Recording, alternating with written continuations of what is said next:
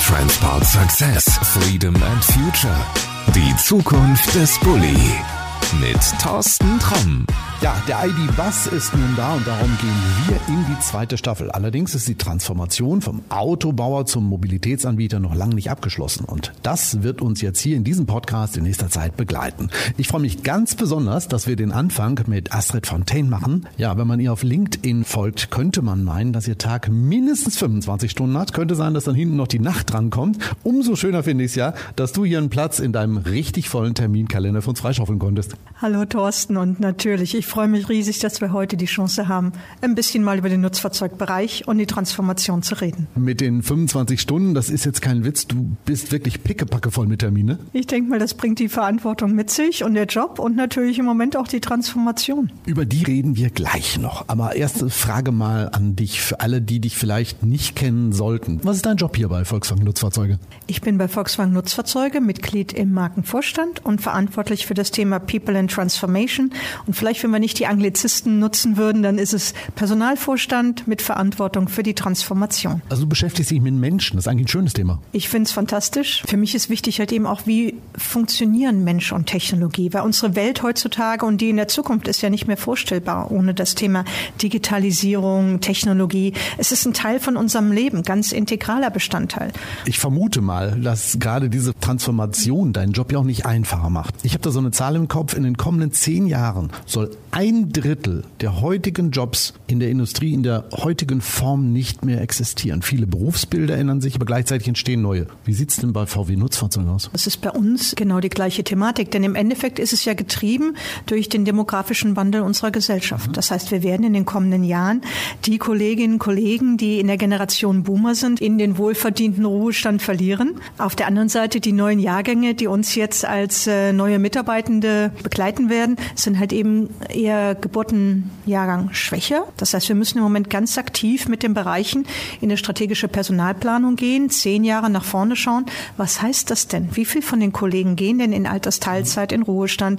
Eine Prozentzahl vielleicht, die wir eventuell noch mal füllen könnten. Und wie machen wir denn diese zukünftigen Aufgaben mit so viel weniger Leuten an Bord? Wenn du solche Gedanken hast und dich mit solchen Problemen beschäftigen musst, kannst du abends noch in Ruhe einschlafen? Ja, dafür sind wir ja, glaube ich, an der Stelle auch alle zusammen hier als Team da, diese Herausforderungen zu erkennen und äh, dafür gemeinsam auch Lösungen zu erarbeiten. Weil darüber nachdenken müssen wir ja jetzt. Wir müssen ja jetzt die Weichen stellen bezüglich, wie können die Teams in Zukunft arbeiten? Was sind noch die Kernfunktionen? Was kann ich an Themen, die ich jetzt mache, stoppen, um auf der anderen Seite Raum zu schaffen für die neuen Themen, die ich bearbeiten muss? Ich weiß, es gibt immer noch die Angst eben vor Veränderungen. Also das, was gestern gut war, ist heute vielleicht nichts mehr wert. Manche fühlen sich auch abgehängt. Also diese Digitalisierung, da kommen viele, auch gerade in meinem Alter, nicht unbedingt immer mit. Kannst du diese Sorgen verstehen und hast du vielleicht eine Lösung für diese Menschen? Ich kann die Sorgen absolut nachvollziehen, weil was wir ja immer wieder sehen, ist, dass für viele Menschen Veränderung ein eine gewisse Angst hervorruft. Ich muss aus was Gewohntem, was ich kenne, wo ich mich wohlfühle, wo ich Selbstsicherheit habe, auf einmal raus in etwas, was ich vielleicht noch nie erlebt habe und muss mich auf was Neues einstellen. Das ist keine einfache Situation für keinen von uns. Und ich glaube, jeder von uns, der schon mal einen Jobwechsel gemacht hat, ich schließe mich da ein, das ist immer so ein, so ein Bauchkribbeln, so ein Unsicherheitsgefühl, vielleicht so ein bisschen Angst, was kommt da. Und äh, deswegen kann ich mich da absolut reinversetzen in, in die Thematik, wie es unseren Kolleginnen und Kollegen geht. Ich denke mal, was ganz wichtig ist, ist im Moment diese Sicherheit zu geben, dass zum Beispiel diese Basisbedürfnisse, der Job, die Verantwortung, das Einkommen, die Weiterentwicklung, die ist gesichert. Und ich glaube, das ist mal das Wichtigste psychologisch, diese Sicherheit zu haben. Der Arbeitgeber ist da und nimmt dich mit auf die Reise. Was wir im Moment manchmal noch nicht immer wissen, ist, was ist denn der neue Job? Da können wir vielleicht noch nicht immer 100 Prozent sagen, in drei oder vier Jahren machst du jetzt das. Mhm. Aber genau das versuchen wir ja im Moment mit der strategischen Personalplanung zu erarbeiten mit den Fachbereichen, sodass wir wirklich die Kolleginnen und Kollegen ansprechen können und können sagen, hey, in drei Jahren wird das Thema nicht mehr wirklich Thema sein, aber dafür haben wir das oder das oder das. Was könntest du dir denn vorstellen, um dann halt eben auch in die Qualifizierung einzusteigen? Genau das ist jetzt unsere Aufgabe. Lass mich mal zurückkommen zum Thema Veränderung. Also die ganzen US-Tech-Firmen haben ja eigentlich die Welt verändert. Jetzt werden diese US-Tech-Firmen und, und, und auch Tesla, gerade in den Medien ja immer so als die großen richtungsweisenden Vorbilder hingestellt. Ist das so? Ich denke mal, was die Tech-Firmen geschafft geschaffen haben, also jetzt nehmen wir einen Apple, einen Google oder auch Tesla. Ich glaube, die haben es geschafft, indem sie einen sehr starken Kundenfokus, einen sehr starken User-Interface-Fokus hatten, das möglichst simpel für die Menschen halt eben zu gestalten. Das heißt, dieses digitale Leben, wenn du heute guckst, wovon ist es getrieben? Es ist getrieben von einem Smartphone, sei es jetzt Google oder Apple. Und diese Oberflächen sind einfach den Leuten bekannt und vertraut. Und ich glaube, das ist das, was uns im Moment immer so kritisch halt eben gegenübersteht. Wie schaffen wir es auch, diese User Interfaces in unseren Fahrzeugen, in unseren Bildschirmen so einfach zu machen, wie es diese Tech-Firmen geschafft haben, damit die Menschen sich wiederfinden, zurechtfinden und es adaptieren? Lass mich mal anders fragen. Was können klassische Autobauer, wie zum Beispiel Volkswagen Nutzfahrzeuge, an Qualitäten oder Fähigkeiten bieten, um gegenüber diesen Googles, Apples, Teslas und so weiter in Zukunft auch bestehen zu können? Ich denke mal, was wir mitbringen, ist das Verständnis, das Know-how, die Erfahrung und auch die Vision. Wie sieht Mobilität und Transport in der Zukunft aus? Ich glaube wirklich, das ist unsere Kompetenz, wo wir sagen, wir wissen, wie Mobilität und Transport funktionieren. Wir kennen die Kunden, sowohl den Privatkunden als auch den Geschäftskunden, und wir sind in der Lage, Fahrzeuge und Lösungen und Services anzubieten, die maßgeschneidert sind auf diese Bedürfnisse. Und was wir jetzt im Moment schaffen müssen, ist für uns dieser Übergang von diesen fahrzeuggetriebenen Lösungen hin auch zu diesen User Interfaces, dieser Technologie in den Fahrzeugen der Digitalisierung. Dass nämlich die Fahrzeuge ein integraler Bestandteil von diesem digitalen Leben werden, das wir alle führen heutzutage. Sag mir mal, warum ist Volkswagen Nutzfahrzeug hier im Konzern genau die richtige Marke, um das autonome Fahren auf die Straße zu bringen? Weil das ist ja so der nächste ganz große Schritt. Das Know-how hat ja. ja bislang noch keiner. Also wo kommt das her? Ich glaube, Autonomous Driving als Technologie wird im ersten Aufschlag in den Markt zu teuer sein für eine private Nutzung. Das heißt, es wird auftreten in der Nutzung für Geschäftsbereiche, zum Beispiel für Transportunternehmen oder für Mobilitätsanbieter, zum Beispiel für, bei uns wäre es jetzt eine Moja. Ja? Das heißt, immer da, wo du genügend Skaleneffekte hast, dass du mit den Kilometern, die gefahren werden, die Kosten für diese neue Technologie irgendwo finanzieren kannst. Und deswegen glaube ich, ist genau deswegen der Nutzfahrzeugbereich der richtige, weil wir unseren ID-Bus genau für das Thema Transportation und Mobility als das optimale Fahrzeug und von der Größe auch sehen, in den Städtebereichen diese Kilometerleistungen auch zu erbringen. Ist das vielleicht auch ein gesellschaftlicher Gedanke, weil es ist ja auch so, nicht nur Lkw-Fahrer werden ja in nächster Zeit ganz rar werden, sondern auch Menschen, die eben halt diese Transporter in den Städten fahren. Also ich sag mal hier bei DHL oder so, äh, könnten wir alle sofort anfangen. Da gebe ich dir absolut recht. Das Thema, was wir in der Demografie sehen, sehen natürlich auch alle anderen Unternehmen.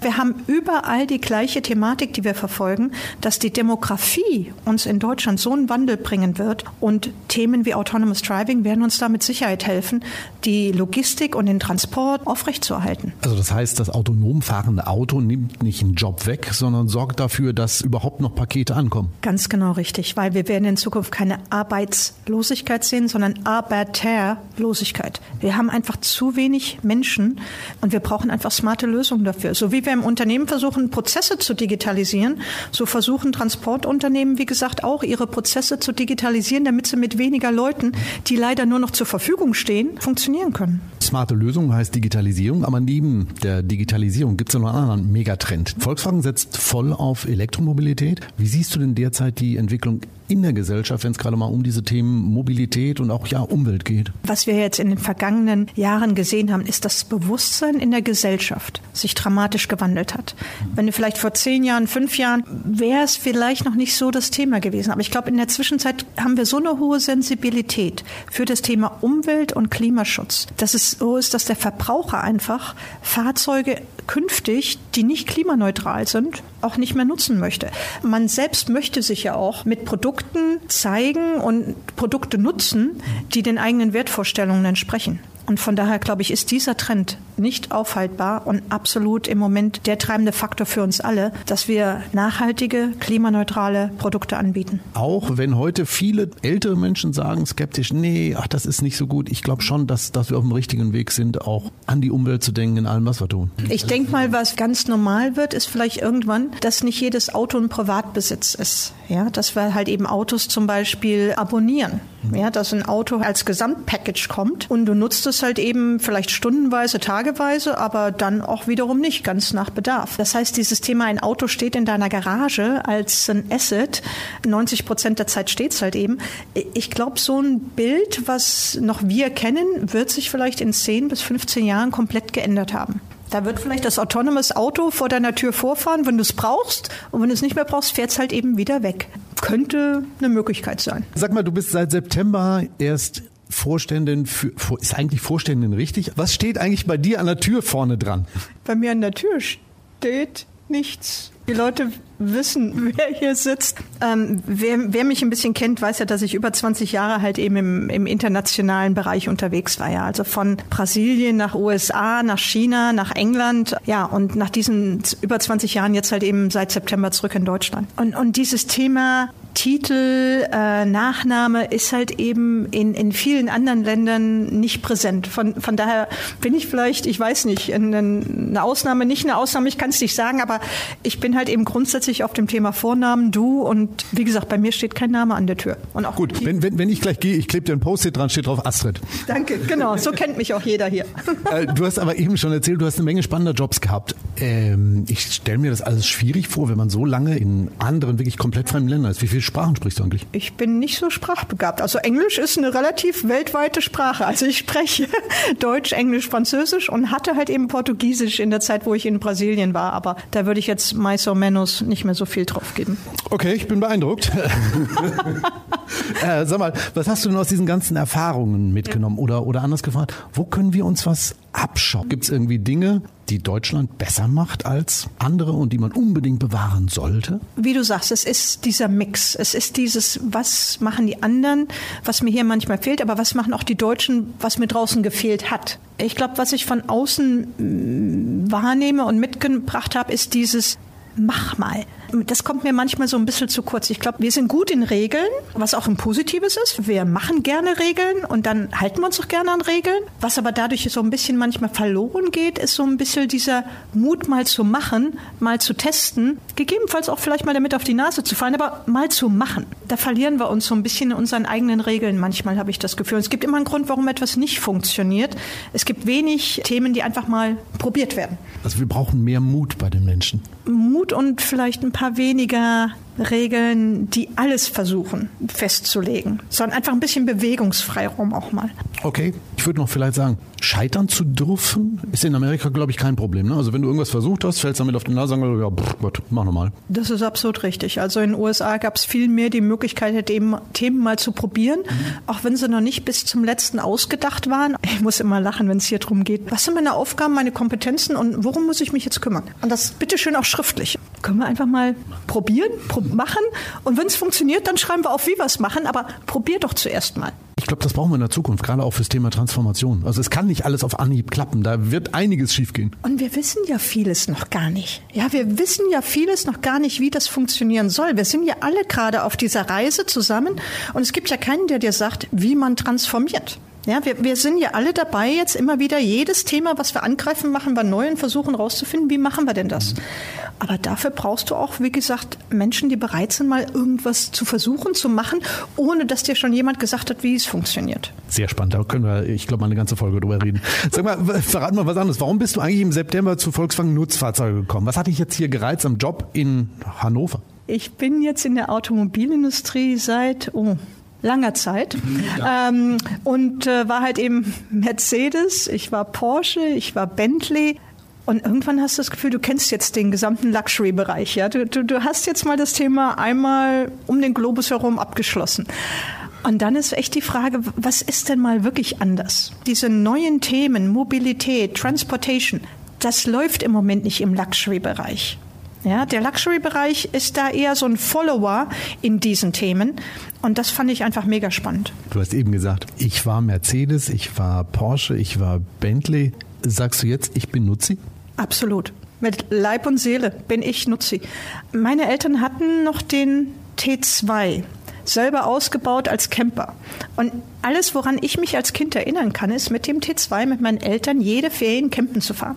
Das heißt, das ist für mich einfach ein Teil von, wie ich groß geworden bin. Und deswegen finde ich das fantastisch, jetzt halt eben auch für dieses Unternehmen arbeiten zu können, die dieses Produkt mit dem ID-Bus jetzt auch nach vorne bringt. Und ich hoffe, es wird Generationen wie uns geben, die auch diese emotionale Bindung zu den Produkten haben. Ah, ich höre schon, da wird wahrscheinlich irgendwie heimlich, still und leise in irgendeiner Ecke schon der erste ID-Bus Camper entwickelt, mit dem du dann mit deinen Kids irgendwann mal auf große Tour gehst. Das hoffe ich doch sehr. Und das Grinsen verrät alles. Sag mal, Hannover. Ich habe gelesen, du hast eine ziemlich verrückte Art gewählt, um deine neue Heimatstadt kennenzulernen. Du hast einen Stadtmarathon gemacht. Äh, ist schon ziemlich crazy, ne? Mm, für mich ist ein Thema wie Marathon etwas, was mir hilft, einen Ausgleich zu finden. Wenn ich abends heimkomme und, und wirklich, wir haben dann, ich mag jetzt gar nicht sagen, wie viele Stunden hinter uns, dann brauche ich diese Möglichkeit, mal rauszugehen, zu laufen, den Kopf frei zu bekommen, mal nicht zu denken und einfach nur zu spüren und, und dich körperlich halt eben wirklich da mal zu verausgaben. Und, und dafür ist für mich Marathon halt eben äh, Marathon-Training, Laufen das ideale Thema und vor allen Dingen, es ist bei jedem Reisen, du kannst deine Schuhe, hast du immer dabei, das hat mich wahrscheinlich auch noch dazu getrieben, weil das ist ein Sport, den machst du überall auf der Welt. Du brauchst nicht mehr als deine Laufschuhe und findest überall Menschen, die auch in dem Sport mit dabei sind und es ist eine wahnsinnig tolle Community. Von daher war es für mich der erste Schritt, halt eben Hannover kennenlernen. Wenn, dann bitte zu Fuß und beim Laufen. Das ist äh, eine Sache, die ich nie nachmachen könnte, weil ich glaube, nach drei Kilometern wäre ich platt. Aber egal.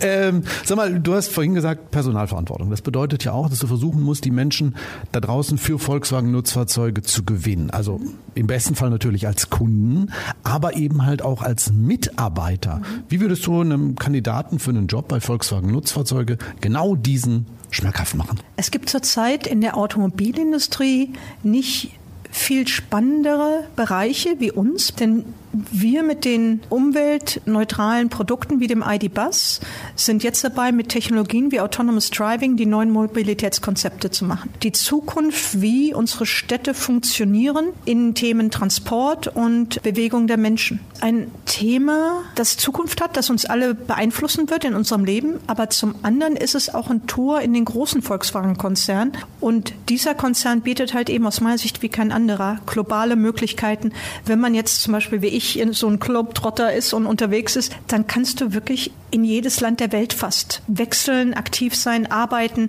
in diesem Konzern. Von daher ist das Thema für mich die Kombination Nutzfahrzeuge mit dem Konzern Volkswagen im Moment eine absolut spannende Thematik. Da hast du recht. Also ich überlege gerade, jetzt sagen wir mal, IT-Leute sind ja händeringend gesucht. Aber diese Chance hat natürlich nicht unbedingt jedes große Unternehmen. Ne? Also wenn ich jetzt bei einer Siemens einsteige, mag das vielleicht in Teilen passen. Wenn ich bei Tesla einsteige, glaube ich, komme ich nicht so weit in der Welt rum. Also von daher. Und wir haben ja auch für die ITler sehr viele Labs und Hubs in sehr interessanten Städten. Das heißt, wir haben unsere Digital Labs in Berlin, München, in Tel Aviv, in äh, Beijing, in Kalifornien drüben.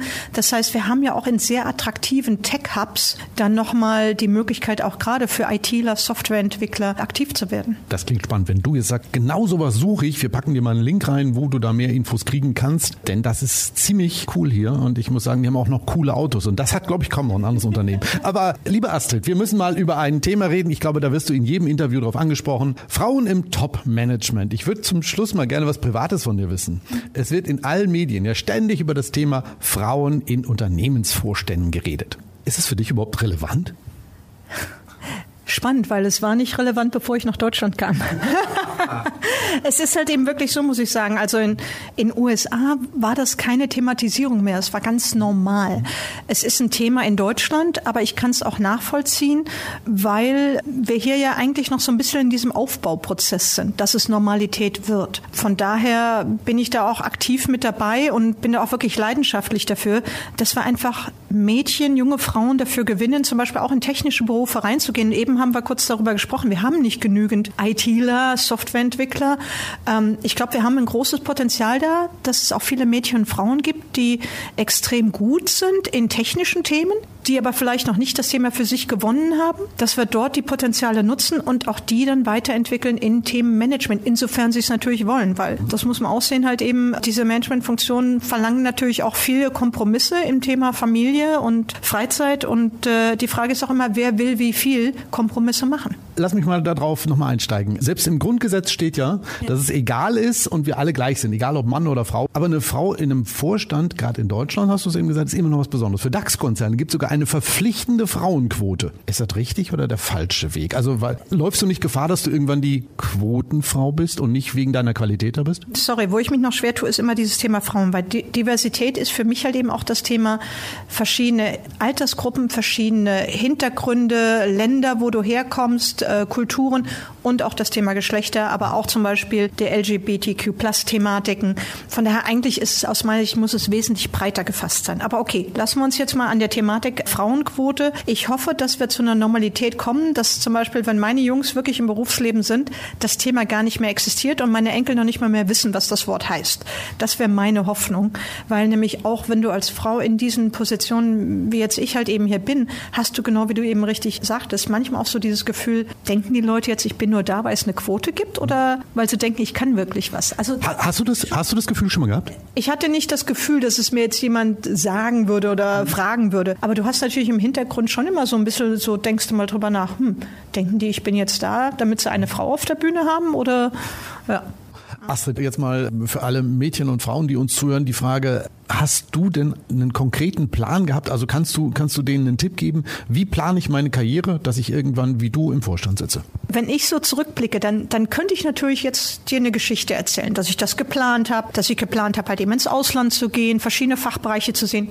Und dann muss ich sagen, nee, so läuft das Leben nicht, zumindest aus meiner Erfahrung. Andere mögen andere Erfahrungen haben, aber meine Erfahrung sagt mir, eigentlich fast keiner von den Schritten bei mir war irgendwie geplant. Es ging immer darum, dass du diese Neugier hast auf, auf neue Themen, dass wenn du ein Thema machst, dich dafür entscheidest, weil du eine Leidenschaft dafür hast, dass du dich auch wirklich voll einbringst und dass du einfach manchmal auch Mut hast, aus dem Gewohnten rauszugehen und was komplett Neues anzufangen. Du wechselst das Land, du wechselst die Firma, du wechselst die Teams. Das heißt, du gehst wirklich an einen Platz, wo du niemanden kennst, weder sozial noch in der Firma und dann noch in eine neue Funktion. Das sind Schritte, da musst du schon über deinen eigenen Schatten springen. Ja, und immer offen sein, dass wenn sich eine Möglichkeit auftut, zu überlegen, hm, passt das in meine Themen? Interessiert mich das? Habe ich eine Passion oder nicht? Und das war zumindest bei mir immer der Weg. Von daher glaube ich, je mehr du versuchst, das im Vorfeld zu planen, umso mehr schränkst du dich ein, umso mehr guckst du erst gar nicht, wenn eine Möglichkeit kommt. Ich gucke jetzt mal in die Zukunft. Also sagen wir mal zum Beispiel Themen wie autonomes Fahren oder wie sieht Mobilität in der Zukunft aus? Wie sehen Städte aus und sowas? Das wissen wir ja alle noch nicht. Also wir haben eine Vorstellung, ja, wir wissen es ja noch nicht.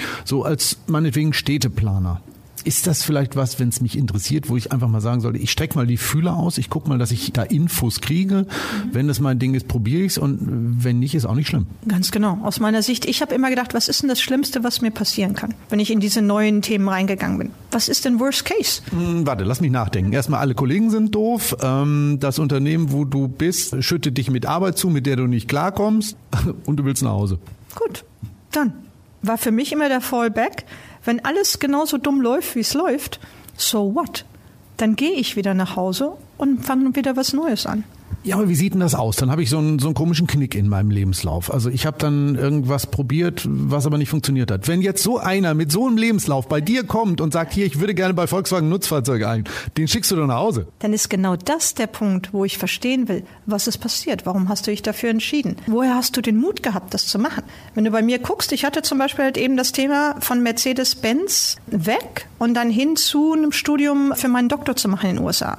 Das war ein kompletter Bruch. Ich bin komplett raus raus aus der Industrie, rüber in die Akademie für, ich glaube, es waren sieben Jahre, wo ich raus bin aus der Automobilindustrie. Wird jeder sagen, wie? Moment, du warst ein CIO in der Automobilindustrie? Warum machst du denn das? Ja, aber es war für mich ein Thema, was mir immer im Hinterkopf war. Ich wollte an die Uni, ich wollte wieder unterrichten. Es ist einfach ein Umfeld, das mich super motiviert, mit Studenten zu arbeiten. Und in dem Moment war es mir einfach wichtiger, als den nächsten Schritt im Automobilunternehmen zu machen. Und wie dann irgendwann die Karriere zeigt, ganz so schlimm war es ja dann auch nicht, mal was anderes zu machen. Naja gut, aber viele denken jetzt, nach sieben Jahren bist du raus, da brauchst du nicht wieder bei der Autoindustrie anklopfen. Da hat sich so viel getan, da sind andere Antriebstechnologien gekommen und so weiter. Äh, du sitzt ja trotzdem hier. Genau, weil zum Beispiel habe ich halt eben meinen Doktor in der Zeit im Thema IT gemacht. Mhm. Und die Automobilindustrie hat sich halt eben gerade im Thema IT auch weiterentwickelt. Von daher war es da auf einmal wieder ein sehr interessanter Kandidat für die Industrie mit dem Hintergrund, den du hattest. Und ich hatte dann die Chance halt eben bei Porsche einzusteigen. Mutig sein. Richtig. Ähm, eigentlich war dieser Podcast viel kürzer geplant, aber vielen, vielen Dank A für deine Zeit und die vielen entspannenden Punkte. Jetzt am Ende würde ich sagen, ganz zum Schluss, die letzten Worte gehören dir. Okay. dann gehen meine Worte an alle, die diesen Podcast hören. Seid mutig, wagt auch mal was und überlegt immer, was wäre denn das Schlimmste, wenn was passiert? Denn so schlimm ist es gar nicht. Also, nach vorne, mit großen offenen Augen und machen. Super cool. Was ich jetzt nur noch sagen kann, ist vielen Dank. Und ich nehme mal ganz stark an, du hast natürlich unseren Podcast wahrscheinlich schon abonniert. Aber natürlich. Ja, und wenn du das nicht gemacht haben solltest, dann wie immer am Ende der Tipp, einfach mal auf den Abo-Button drücken und dann, ja, dann hören wir uns bei nächster Gelegenheit wieder. In diesem Sinne, bis dahin, ciao. Das war We Transport Success, Freedom and Future. Die Zukunft des Bulli.